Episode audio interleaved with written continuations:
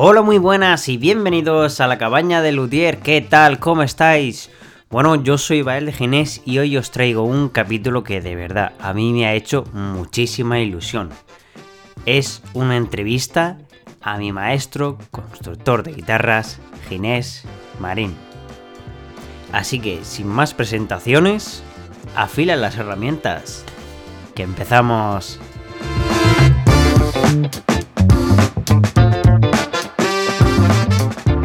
Bueno, pues hoy tengo, vamos, yo creo que la entrevista que Bueno. más ilusión me puede hacer de todas las que he hecho. Pues sí. Y... Y yo también estoy muy contento de que me haga una entrevista porque estoy aquí. Que podía estar de cualquier manera menos bien. Exactamente. Hoy he salido de, de mi taller y me he venido a un taller donde he pasado muchas horas Sí, sí, y donde aprendí a, a construir guitarras. eso es. Estoy con mi amigo y mi maestro, Ginés Marín. Muy buena, Ginés. Buenos días. Eh, Para mí es un placer recibirte, como siempre.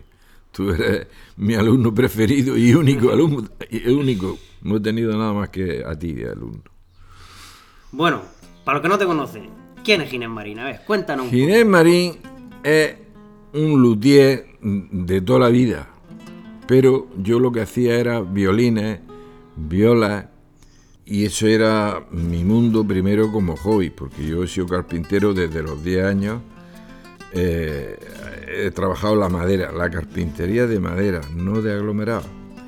Y entonces he hecho muchísimos trabajos muy interesantes, escaleras de caracol muy grandes, la estrella que hay en el casino de Murcia y muchas escaleras artesanales.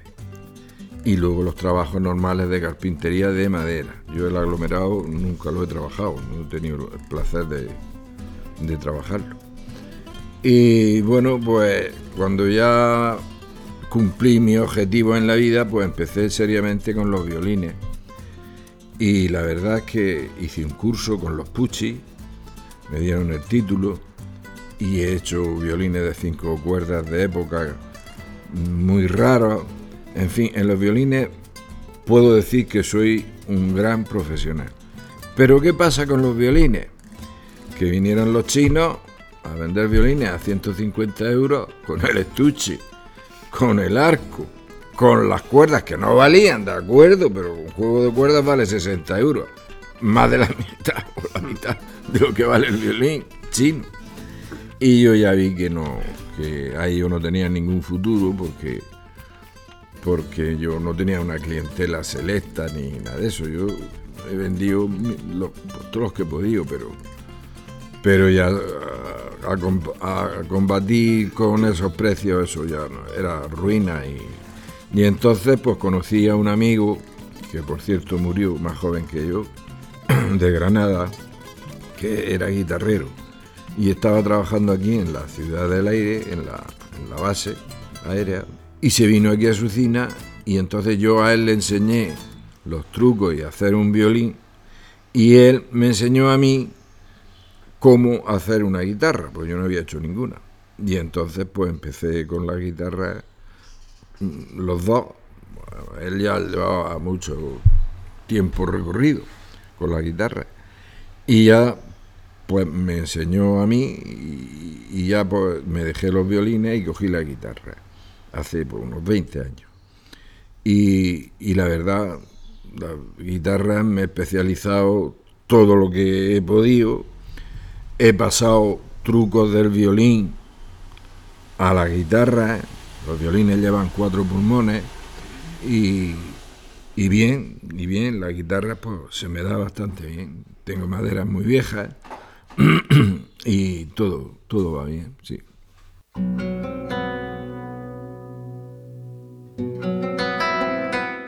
Bueno, Ginés, has hablado de que estuviste muchos años de carpintero. Sí, Y realmente, bueno, yo la historia sí la sé, pero tú llegaste a tener una empresa de carpintería muy grande. hombre de 50 operarios, más los cuatro socios, pues 55, y a veces si habían colocadores, pues 60.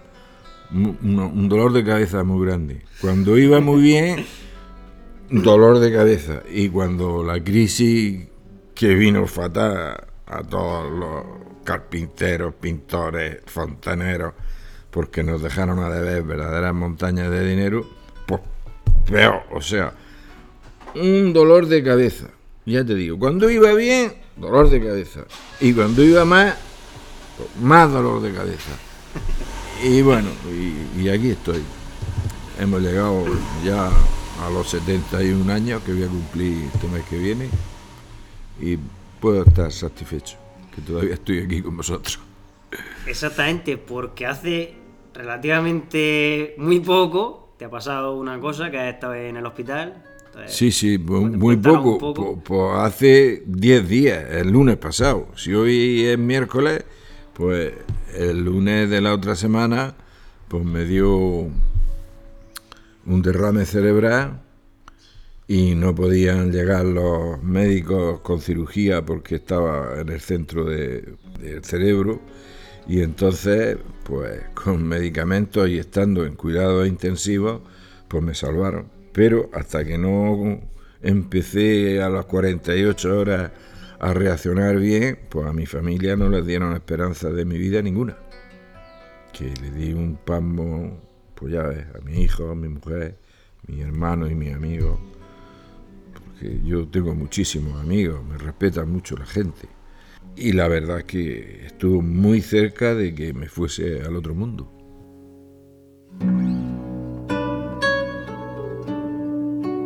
Vamos a hablar ahora un poco de la guitarra. Ah, la guitarra. Ahí está. Vamos a ponernos ya guitarra. en materia de guitarra. Ya te conocemos. Sí. y ahora vamos al tema de la guitarra. Entonces, Pues Ginés construye guitarras, vamos, eh, increíble. Y además lo hace, vamos, lo tiene súper medido. sí, ¿Cuántas guitarras llevas construidas? pues llevo 330 o 33, algo de eso. Son un montón de guitarras. Un montón. Y todas hechas exclusivamente por sus manos. Sí, sí, sí, sí. Aquí Yo no hay nadie, yo- no, no, él no, no, no, solo. no, no, yo solo. Yo mm, me tomo mis trabajos, mis cosas, me las tomo muy en serio. Y entonces, pues claro, estoy con el permiso de mi mujer, que no me ha matado. pues estoy aquí desde las 8, 8 y media de la mañana hasta las 10 menos cuarto, por ahí de la noche.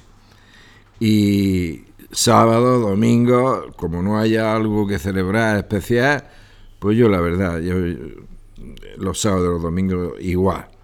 Y claro, y eso luce, eso luce porque las voy haciendo de dos en dos, entonces mientras una se seca, pues estoy con la otra y viceversa. Y la verdad que estoy muy satisfecho porque he vendido muchísimas guitarras, muchas. Tengo clientes en el extranjero, que son prácticamente los que más se llevan, que son de Corea, y, ahora vendrán para noviembre, se llevarán las tres, no sé, tres o cuatro, se- seguro que se llevan, que ya las tengo preparadas. Y luego, pues, mucha gente. Es que yo he vendido guitarra en Alemania, Francia, en América del Sur, en Chile, en Ecuador, en Estados Unidos. He vendido muchísimas. Y ahora, pues, está la cosa un poco más muerta, pero esperemos que, que respire esto por algún lado. Esperemos. Y, la verdad que el- mis guitarras son diferentes a las demás. No digo que sean mejores ni peores, pero diferentes sí. Precisamente por lo que te he comentado antes. Los trucos que yo le he pasado a las tapas y a los fondos y a la guitarra del violín, pues eso le da una peculiaridad especial. Tienen un sonido especial y un sonido muy potente. Y claro, eso la gente, pues, la verdad, lo busca. Y estoy abierto por quien las quiere hago malaca, pues me barniza Antonio Erisa, de Granada, que para mí es uno de los mejores, a lo mejor es una barbaridad decir mejor del mundo, pero mejor que él no se puede hacer, eso sí está clarísimo. Este hombre tiene una técnica, que el el hombre se la tiene muy reservada, no se la dice a nadie, hace muy bien, que se queda prácticamente igual que con poliuretano, el, mismo brillo. No notas por dónde pasa la, muñeca. es, una maravilla. ¿Qué pasa con la goma laca? Pues todo el mundo lo sabemos. La goma laca es muy delicada, es muy blandita, muy, muy delicada, es una guitarra que no se la puede dejar a nadie porque como se la deje a alguien te la va a arañar seguro porque el cuidado que lleva el dueño sabiendo que eso se araña prácticamente con la vista, pues no lo lleva nadie. Y entonces, pues claro, yo cuando he hecho de esta guitarra, que me a mí me ha hecho a risa por, muchísimas, siempre se lo encargo a su propietario. Mira, esto no se lo deje a nadie que te va a dar un disgusto, porque se araña muy fácil y luego el sudor se lo toma muy mal si la persona si, si la persona suda mucho pues empieza a empañarse, empañarse, empañarse hasta que se queda blanca. Exactamente. Que tiene solución otra vez volverlo a barnizar, ¿no? Pero el poliuretano yo lo trabajo muy bien porque lo dejo finísimo, muy fino, muy fino, muy fino, y el poliuretano es mucho más fuerte. Que también se araña, claro, claro, pero, pero no con la facilidad de la goma laca. Y, el poliuretano pues, tiene, para mí, es mejor que la goma laca en ese sentido. Y en el sentido del sonido, pues sí puede ser que yo nunca he apreciado la diferencia de sonido de una de goma laca a una de poliuretano de las que yo hago. Yo nunca he apreciado eso, pero bueno, pues, una guitarra a goma laca, pues tiene más prestigio y de hecho vale más dinero. Bueno, ahí está. Yo estoy abierto a todo. Quien quiera una de gomalaca, pues de gomalaca. Y quien no quiera de gomalaca, de poliuretano. Sí, no hay ningún problema con eso.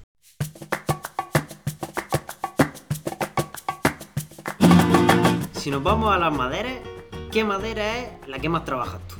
Bueno, yo trabajo mucho el ciprés, porque los flamencos quieren mucho ciprés, también quieren, también quieren mucho palo santo. Pero vamos, yo ahora mismo he hecho cuatro de Pau Ferro, que son preciosas. Yo generalmente el palo santo de India está muy bien de precio, está muy bien de sonido, es noble de trabajar, es una maravilla de, madera. Y, maderas difíciles, pues maderas difíciles, eh, el ébano de fantasía. El ébano de fantasía es una madera muy difícil porque tiene, es muy fuerte, tiene mucha hebra y no hay forma de doblarlo. Tienes que doblarlo agua, agua y, poco a poco y poco a poco. Y te puede llevar más de mediodía preparar dos aros de, fantasía. es muy bonito, claro. Muy original, muy bonito. Y las maderas, a mí, como he estado toda mi vida al lado de las maderas, a mí es que me gustan todas. Todas las maderas tienen una belleza natural preciosa. Una madera que es una maravilla, eso sí que es una maravilla, es el fresno. El fresno es muy bonito, lo que pasa es que no tiene fama porque la gente lo desconoce. Pero el fresno, eso es una delicia para trabajarlo. Yo nunca, hasta que no lo trabajé, pues yo no me había dado cuenta que el freno lo doblaba y si te pasaba se quedaba. O sea, que te pasa de que, que se dobla con tal facilidad que, que cuando te has venido a dar cuenta, decir, ostras, pues si no se vuelve, si siempre le tiran más para que al volver, claro, exacto, el, freno. el freno no. Y el freno yo digo, madre mía, qué maravilla, es una maravilla. La gente no lo conoce, no tiene tampoco por qué conocerlo, pero es muy ligero de peso, tiene un color muy bonito, amarillento, y el freno para mí me dejó súper sorprendido. Y bueno, y luego, pues claro, madera preciosa. A mí me gusta mucho el arce, eh, el arce ojo de pez, el arce rizado. Es una maravilla también de madera y el, cocobolo, eh, una maravilla, es muy bonito, si tiene un corte bonito, pues el cocobolo es precioso. Y luego pues, los palos santos, pues, el que más gasto, el de Madagascar también se gasta bastante, pero últimamente se está poniendo ya unos precios Sí. que, por Dios, Los precios de la madera, ahora, bueno, eso, de sí. la guerra, los combustibles, todas Sí, esas cosas, sí, pues están bastante altos. eso se ha, se ha disparado. Eso se ha disparado, sí, sí. Y eso va a ser un problema porque ya tenemos unos precios más o menos establecidos y ahora decir que una guitarra vale 500 euros más, pues la verdad a mí es el primero que me cuesta mucho, mucho trabajo porque, porque yo sé el esfuerzo que hacen las personas para adquirir un instrumento de estos. Y, y entonces si ahora de la noche a la mañana tienes que pedirle 500 euros más, pues yo creo que nos va a bajar el trabajo, pienso yo, no lo sé.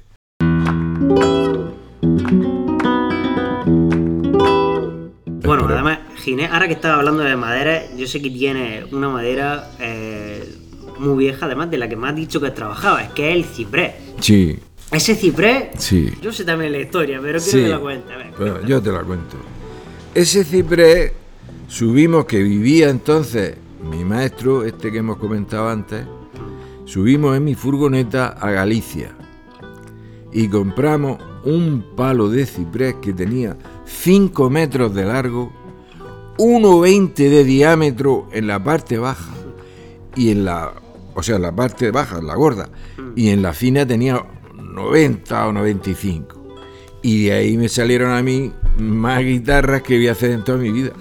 Sí, sí, claro, claro, porque tengo ahí un montón todavía y todas las que las que hicimos mi, mi maestro y yo y, y yo después, en fin, que yo ciprés no me va a faltar. Seguro que me jubilaré plenamente antes de gastar el que tengo, sí. Además, ciprés gallego 100%. Sí, sí, sí, sí, lo- una beta muy bonita, es muy bonito. eh. Y- Es de que yo, yo, yo he trabajado también ese Sí. ciprés y la verdad es que Sí, es una maravilla. Es una maravilla. una maravilla. Sí. ¿Cómo fue un poco también la odisea de, de cuando compras realmente el tronco Sí. para poder cortarlo, para sacar después ahí los fondos y los aros? Bueno, Mucho eso, trabajo. eso es muchas horas de trabajo. Porque a mí allí en, la, en el aserradero me lo cortaron a un a 60, 1,20, a 1,20 para que me saliese a lo largo Mm. dos tapas y, y también para que me sobrase para la vara.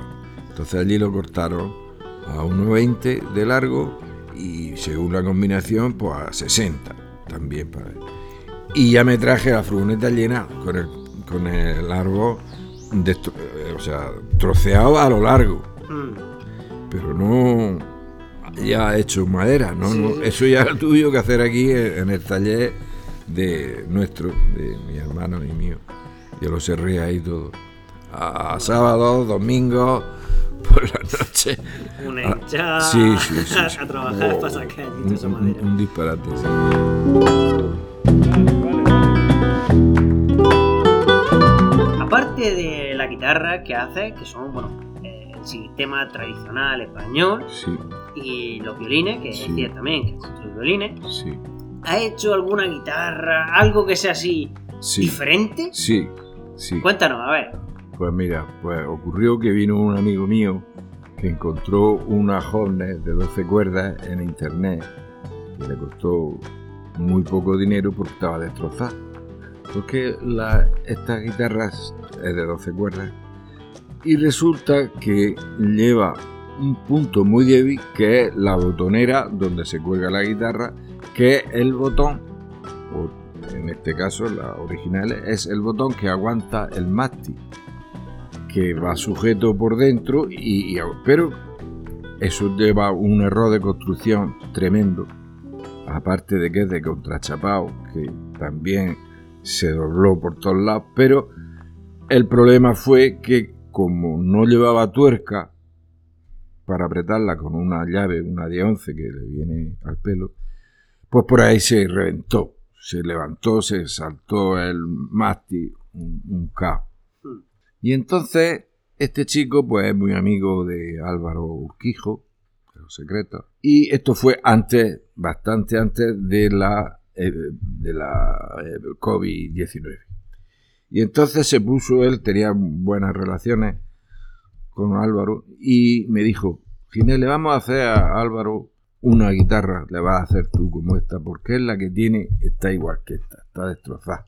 Porque son guitarras de contrachapado y porque se van, porque, porque el contrachapado, en fin, que, que tienen la vida corta.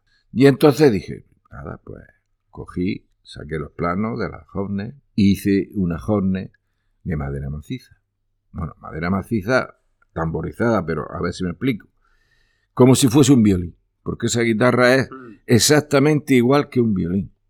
Pues muy bien, entonces hice el molde, hice el perímetro, hice el fondo, y hice la tapa. Pero yo, aparte de hacerlo igual que los violines con sus puntos fuertes y sus puntos débiles, pues le metí dos barras de carbono al mástil y la barra de extensión doble, de metálica.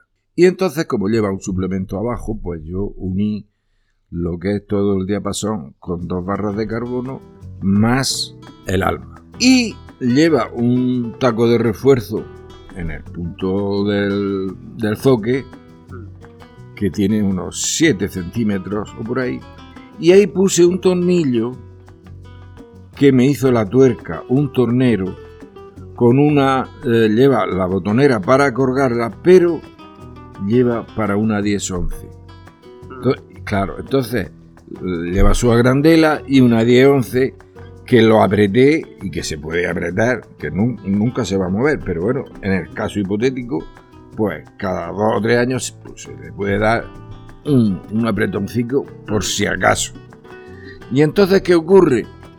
Que esa guitarra se ha quedado consagrada para toda la vida.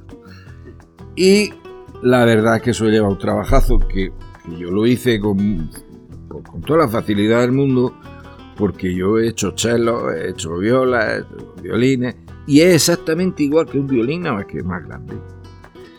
Y se quedó preciosa. Estuve buscando, porque yo no me quería complicar la vida con el sombreado, los colores. Y estuve buscando, y mira que yo conozco pintores, y ninguno se atrevió, ninguno, tuve que hacerlo yo. Y dijo, madre mía, Madre mía, oye, me quedó perfecto.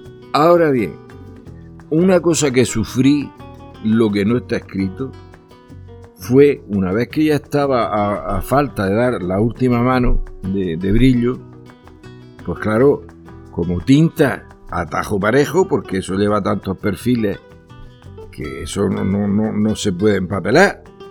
Entonces había que quitar el color en los en los cantos, en la cara, en el respaldo y en la F. Mira, me tuve que hacer un UTI con mucho cuidado, con mucho cuidado ir quitando porque si se me salta una astilla de, del colorado, de... a ver qué hace. Vuelta a empezar. Vuelta a empezar. Y ahí ya me dio tanto miedo que dejé una, una tira blanca, me parece que es, tapada. Digo, mira, ya, ya, ya se luce por todos lados, lo mismo da que se vea una tira más que una menos. Y eso en los fileteados de las caras. Pero la F, eso tuve que limpiarlo total y los cantos total. Y, en la pala lo mismo. Y, la verdad es que lo conseguí sin ninguna astilla y se, se, me quedó preciosa. Que cada dos o tres meses la... Ah, porque pasó que vino la pandemia, vino toda esta historia y ya perdimos un poco las relaciones con Álvaro. Y yo no sé el hombre si se la va a llevar o no, a mí me da igual, porque si no se la lleva, la heredará mi hijo que es guitarrista.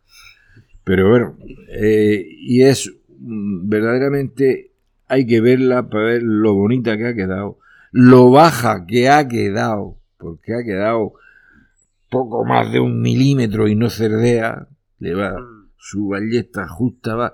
Se ha quedado divina, divina. El reparto de las 12 cuerdas en 50 milímetros también es complicado, ¿eh?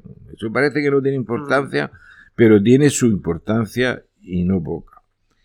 Y la, lo que son las pastillas, selector y todo, pues no te puedo decir la marca porque eso me lo dijo a, este amigo mío Antonio que tiene una y, él me, me, hizo todo el pedido y no te sé decir, pero sí te sé decir que sé Horne auténtico, lo que llevaba la, la Horne lo lleva esta guitarra. Y este Antonio, que es guitarrista, la probó aquí con un buen amplificador y eso te eriza. Te eriza lo que suena, lo limpia, lo bien. Una maravilla. No, sí, creo que llegaste también a hacer alguna guitarra eléctrica, ¿no? Una Jaguar. Hombre, claro, claro, claro, claro que he hecho, he hecho claro, hice, he hecho dos Fenders diferentes, tres Fenders, una que me la encargaron, dos que le, que le hice a mi hijo y, y esta. Ya, eh, quinta y restaurar, sí, he restaurado varias. Pero la guitarra eléctrica, Ginés, volvemos a lo mismo. Si, te, vas a internet y encuentras guitarras por cuatro perras, o te vas incluso a las tiendas y las encuentras nuevas por cuatro perras. Lo que sí que ha hecho es, en la guitarra clásica y flamenca, hacer la doble cutaway. Ah, eso sí, eso sí, eso sí, eso sí. Sí, sí, sí, sí, sí, sí, con el toque del traste 17, igual que la eléctrica. Sí, de esa ha hecho un montón. Además parece que lleva como dos cuernos. Sí, sí, sí, sí, da la sensación de una eléctrica nada más que, que es una española. Exactamente. Sí, eso es una maravilla, sí. Y las Kutawai que he hecho, le he hecho también a mi estilo. Eh, lo que es para meter la mano, la, la curva que lleva, el agua abierta, y terminada en punta. En punta. Eh, ahí sí, lo, que también he hecho, ahora que me está hablando de cosas raras, es un violín de época que cuando hice el curso con los Pucci, pues él tenía una fotografía allí de un violín que ni él mismo sabía de qué época era aquello, de cinco cuerdas, pero muy raro, no se parece a un violín en nada se toca aquí abajo, en, la, el antebrazo, no en la barba. Y, ese también, también es una maravilla del diseño, es un diseño antiquísimo, claro. Y ya por los violines pues, hice mi propio diseño, aunque todos tienen la misma medida, pero hay cosas que sí puedes rectificar. La cintura la puedes rectificar. Mm. Puede, los hombros los puedes rectificar. Y la parte de abajo, el culote también lo puedes rectificar. En fin, ahí también he hecho, tengo yo mi diseño. Y cosas raras, pues sí, he restaurado. Ahora ya no restauro. Ya no tengo tiempo para eso pero he restaurado instrumentos que estaban para la, para la basura, totalmente para la basura. Y bueno, pues, la verdad es que yo las maderas para mí no tienen secreto, porque estoy toda mi vida con ellas. Entonces, al final, bueno, si sumas las guitarras que has hecho más todos los demás instrumentos, a lo mejor luego, luego, luego te acercas a 400. Pues ya, eso ya no lo sé, ¿eh? eso, ya no, no, lo he contabilizado. Pero sí, sí, sí, a 400 no, por lo menos a 370 o 380 seguro.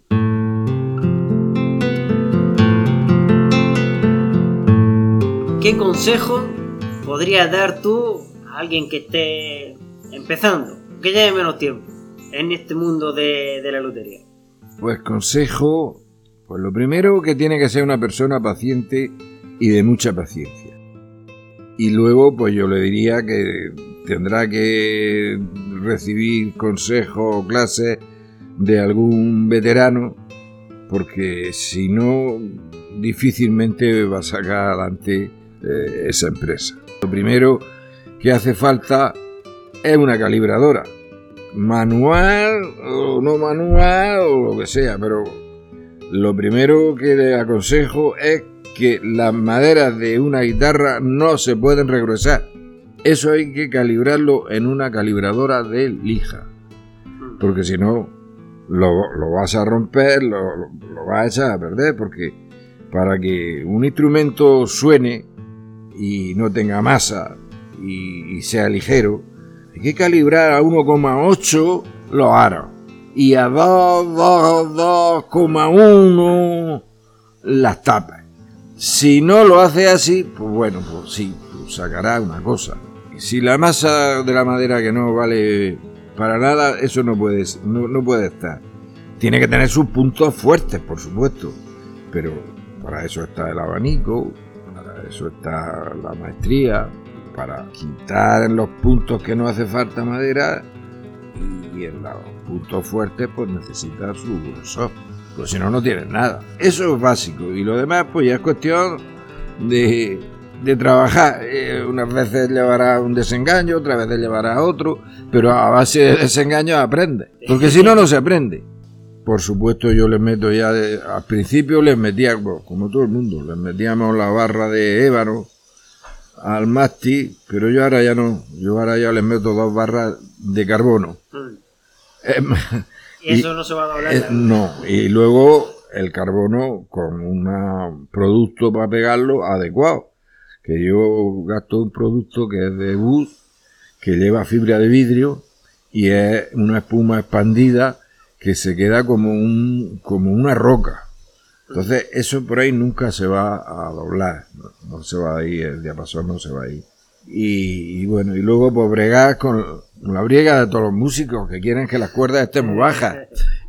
Sí, claro, las cuerdas bajas, sí, sí, pero hay quien, quien quiere que esté limpia total y ya no puede estar tan baja. Y hay quien no le molesta, que, que tiene una pulsación más suave y entonces puede estar baja, pero si no tiene una pulsación suave y toca fuerte, pues tiene que tener alrededor de 3 milímetros al traste 12, mm. porque si no, cerdeará.